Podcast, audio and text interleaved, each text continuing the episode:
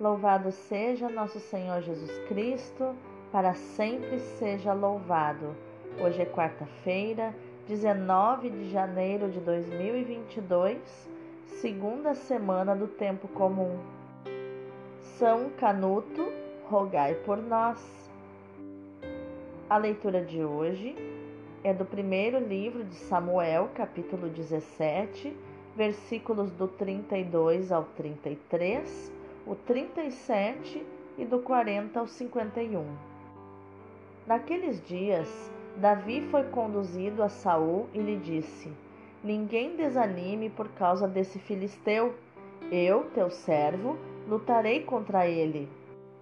Mas Saul ponderou: Não poderás enfrentar esse filisteu, pois tu és só ainda um jovem e ele é um homem de guerra desde a sua mocidade. Davi respondeu: O Senhor me livrou das garras do leão e das garras do urso.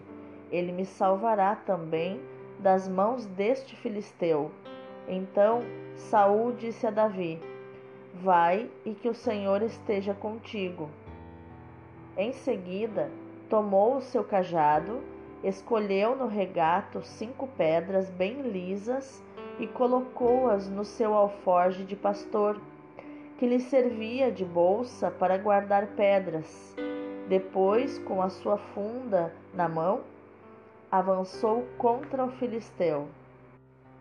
Este, que se vinha aproximando mais e mais, precedido do seu escudeiro, quando pôde ver bem Davi, desprezou-o porque era muito jovem, ruivo e de bela aparência.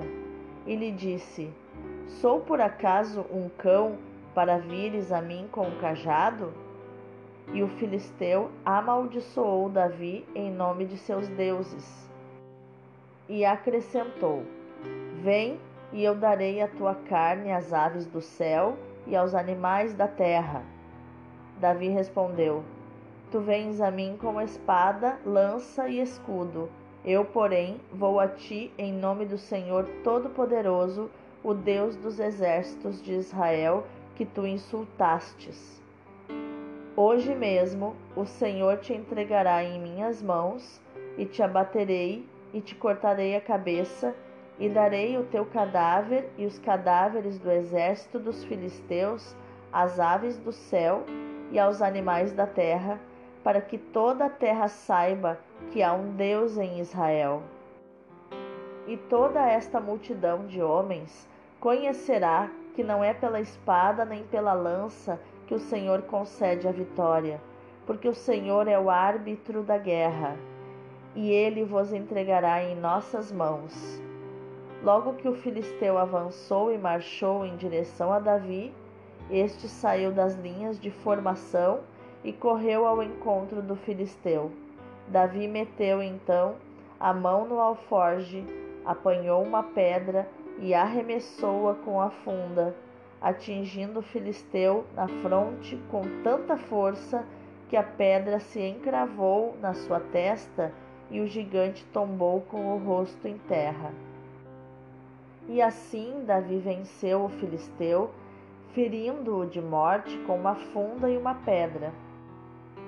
E como não tinha espada na mão, correu para o filisteu, chegou junto dele, arrancou-lhe a espada da bainha e acabou de matá-lo, cortando-lhe a cabeça.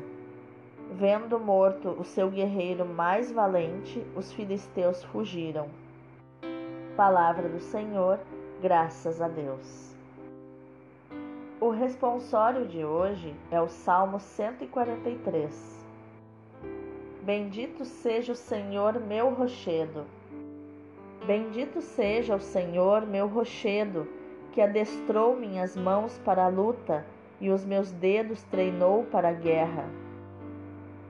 Ele é meu amor, meu refúgio, meu libertador, fortaleza e abrigo. É meu escudo, é nele que espero.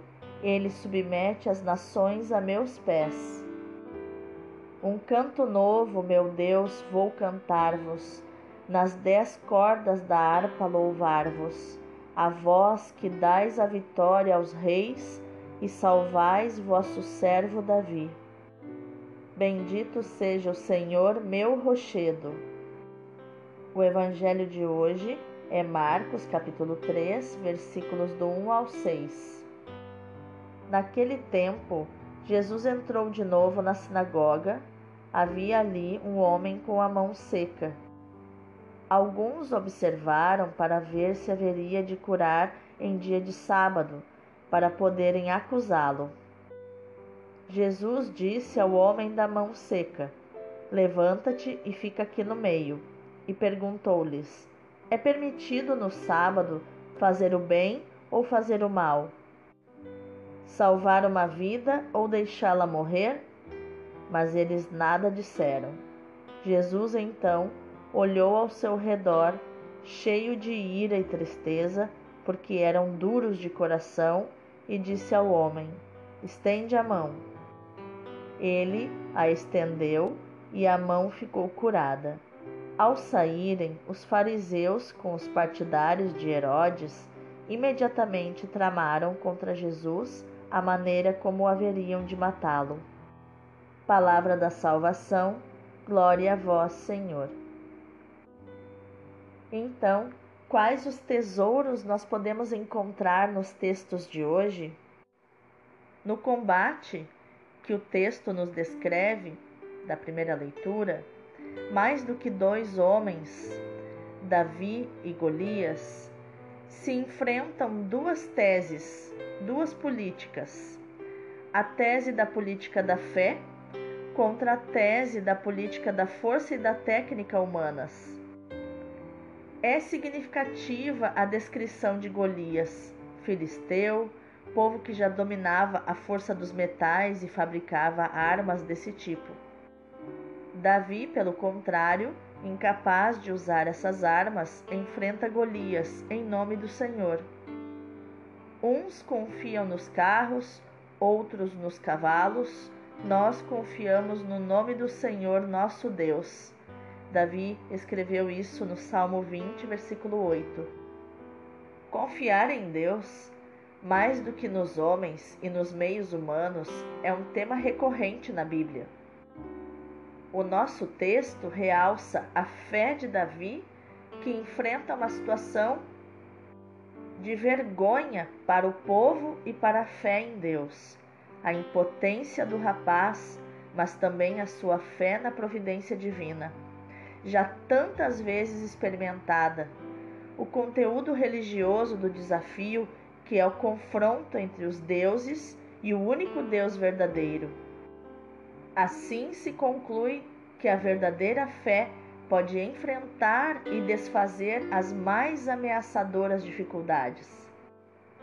Tudo isso coincide com a chamada doutrina da pobreza espiritual, já formulada por São Paulo Basta-te a minha graça, porque a força se manifesta na fraqueza. De bom grado, portanto, prefiro gloriar-me nas minhas fraquezas, para que habite em mim a força de Cristo. Por isso me comprazo nas fraquezas, nas afrontas, nas necessidades, nas perseguições e nas angústias, por Cristo. Pois quando sou fraco, então é que sou forte. Isso está em, na segunda carta de São Paulo aos Coríntios, capítulo 12, versículos do 9 ao 10. Já no Evangelho, o texto que a liturgia nos propõe hoje contém a quinta e última polêmica de Jesus com seus adversários. No fundo, é uma reafirmação de que o Evangelho transcende toda a ordem estabelecida e que ela deve ser relativizada quando não concorrer para o bem do homem. Jesus não é escravo da lei. A lei deve servir ao ser humano. O clima está cada vez mais carregado. Jesus mostra indignação e amargura. Os seus interlocutores revelam obstinação e astúcia e tramam a morte de Jesus. Mas o Senhor não se deixa intimidar continua fielmente o seu serviço profético, insistindo numa instituição sabática que sirva ao ser humano. É um drama que irá se repetir muitas vezes até o fim. Fazer bem ao ser humano exigirá a Deus o preço da eliminação do seu filho. As leituras de hoje nos ensinam a enfrentar as lutas e dificuldades da vida de modo correto. Acanhar-se, como fizeram Saul e seu exército, que ficaram assombrados e cheios de medo, não é a solução. Mas uma esperança ilusória que leve a refugiar-se em Deus de modo genérico e superficial, esperando tudo dele contando apenas com a sua presença no meio de nós, como de algum modo tinham feito os israelitas na batalha em que perderam a arca do Senhor, também não é solução. Davi nos mostra como enfrentar adequadamente as nossas lutas.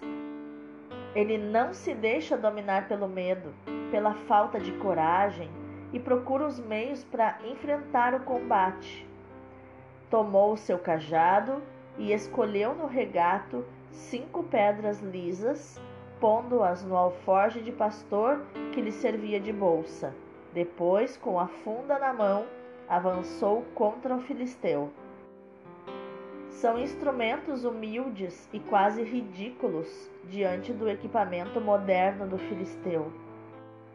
Se você voltar um pouquinho na Bíblia, vai encontrar inclusive Davi tentando vestir a armadura de Saul, que era muito mais alto, maior do que ele, e Davi não consegue nem dar um passo com aquela armadura pesadíssima, mostrando que quando servimos ao Senhor, devemos servi-lo com os nossos dons e talentos, com a nossa armadura que Deus nos deu, e não com a armadura de qualquer outro Saul servir a Deus com os instrumentos que Davi podia dispor no momento. Servir a Deus com aquilo que temos no momento, com aquilo que nos é possível no momento. Quanto ao resto, Davi confiava em Deus.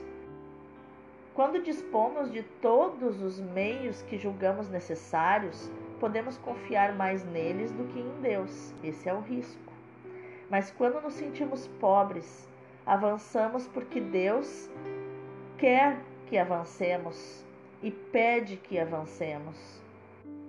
É essa a atitude da pobreza espiritual que falará São Paulo: basta-te a minha graça, porque a força se manifesta na fraqueza. Quando sou fraco, então é que sou, é que sou forte. Davi faz o que pode e confia em Deus.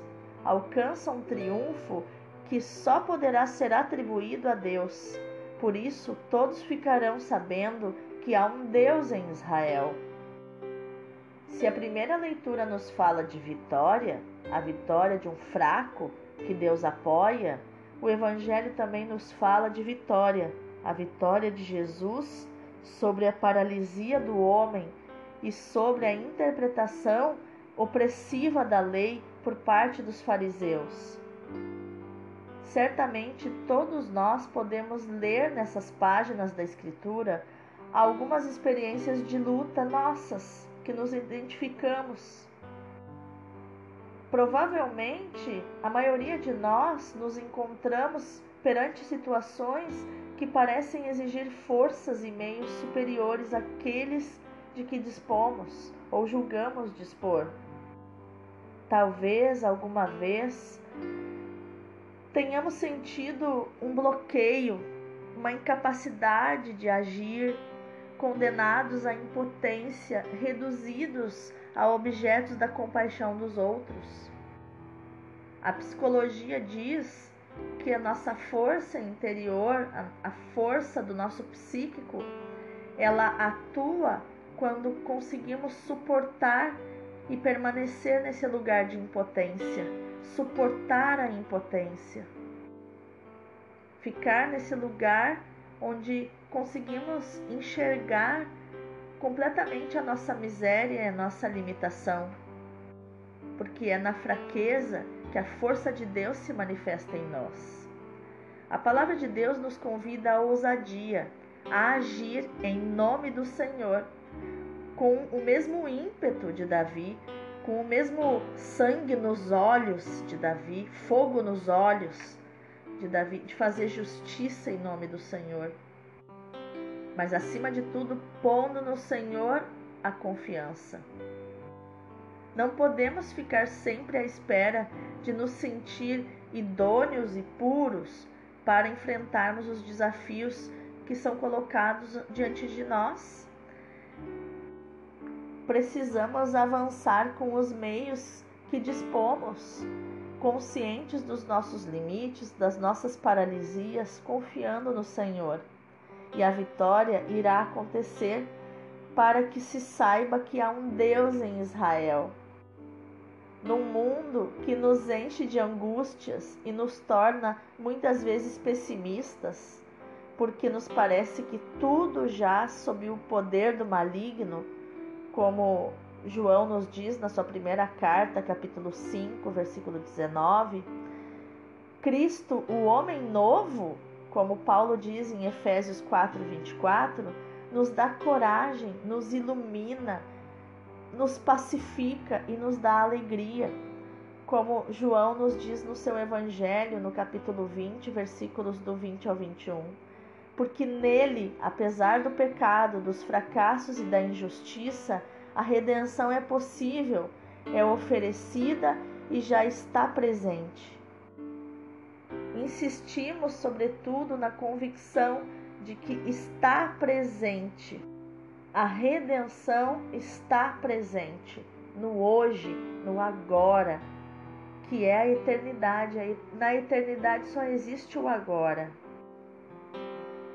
corramos com perseverança a, a carreira, a corrida que nos é proposta, com os olhos fixos em Jesus, autor e, consum, e consumador da fé, como nos diz o escritor dos Hebreus, da carta aos Hebreus, capítulo 12, versículos do 1 ao 2.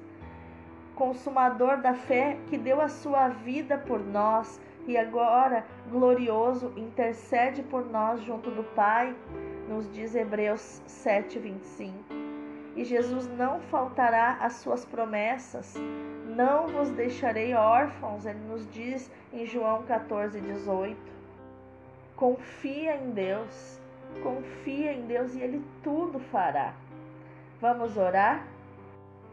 Senhor, dá-nos a graça de viver esse paradoxo dessa condição de esperança cristã que nos leva a fazer tudo o que podemos, aceitando a pobreza dos meios de que dispomos e pondo toda a nossa confiança em Ti, que gostas, que amas fazer maravilhas com instrumentos fracos, amas multiplicar o pãozinho duro e seco do menininho na multidão, ou os peixes já quase cheirando mal multiplicar e alimentar uma multidão. Liberta-nos do medo que nos bloqueia e do sentimento de inferioridade que nos paralisa, Senhor. Nos faz acreditar, nos faz crer de novo que em nós, em mim e nesse irmão que me ouve agora, que a minha voz, onde a minha voz alcançar, Senhor, seremos sempre vitoriosos pelo teu sangue e pelo poder da tua cruz, da tua redenção. Amém. Que possamos hoje, meu irmão, minha irmã, meditar nessa palavra lá do livro de Samuel. Vou a ti em nome do Senhor. Que nós possamos olhar no dia de hoje o nosso Golias esse inimigo gigante diante de nós e com toda bravura, com ousadia, com intrepidez do espírito, porque Deus não nos deu um espírito de timidez, mas de ousadia, de coragem. Nós possamos com coragem olhar para esse gigante e dizer: Eu vou a ti, eu vou ao teu encontro em nome do Senhor para te derrubar. Em nome de Jesus, Deus abençoe o teu dia.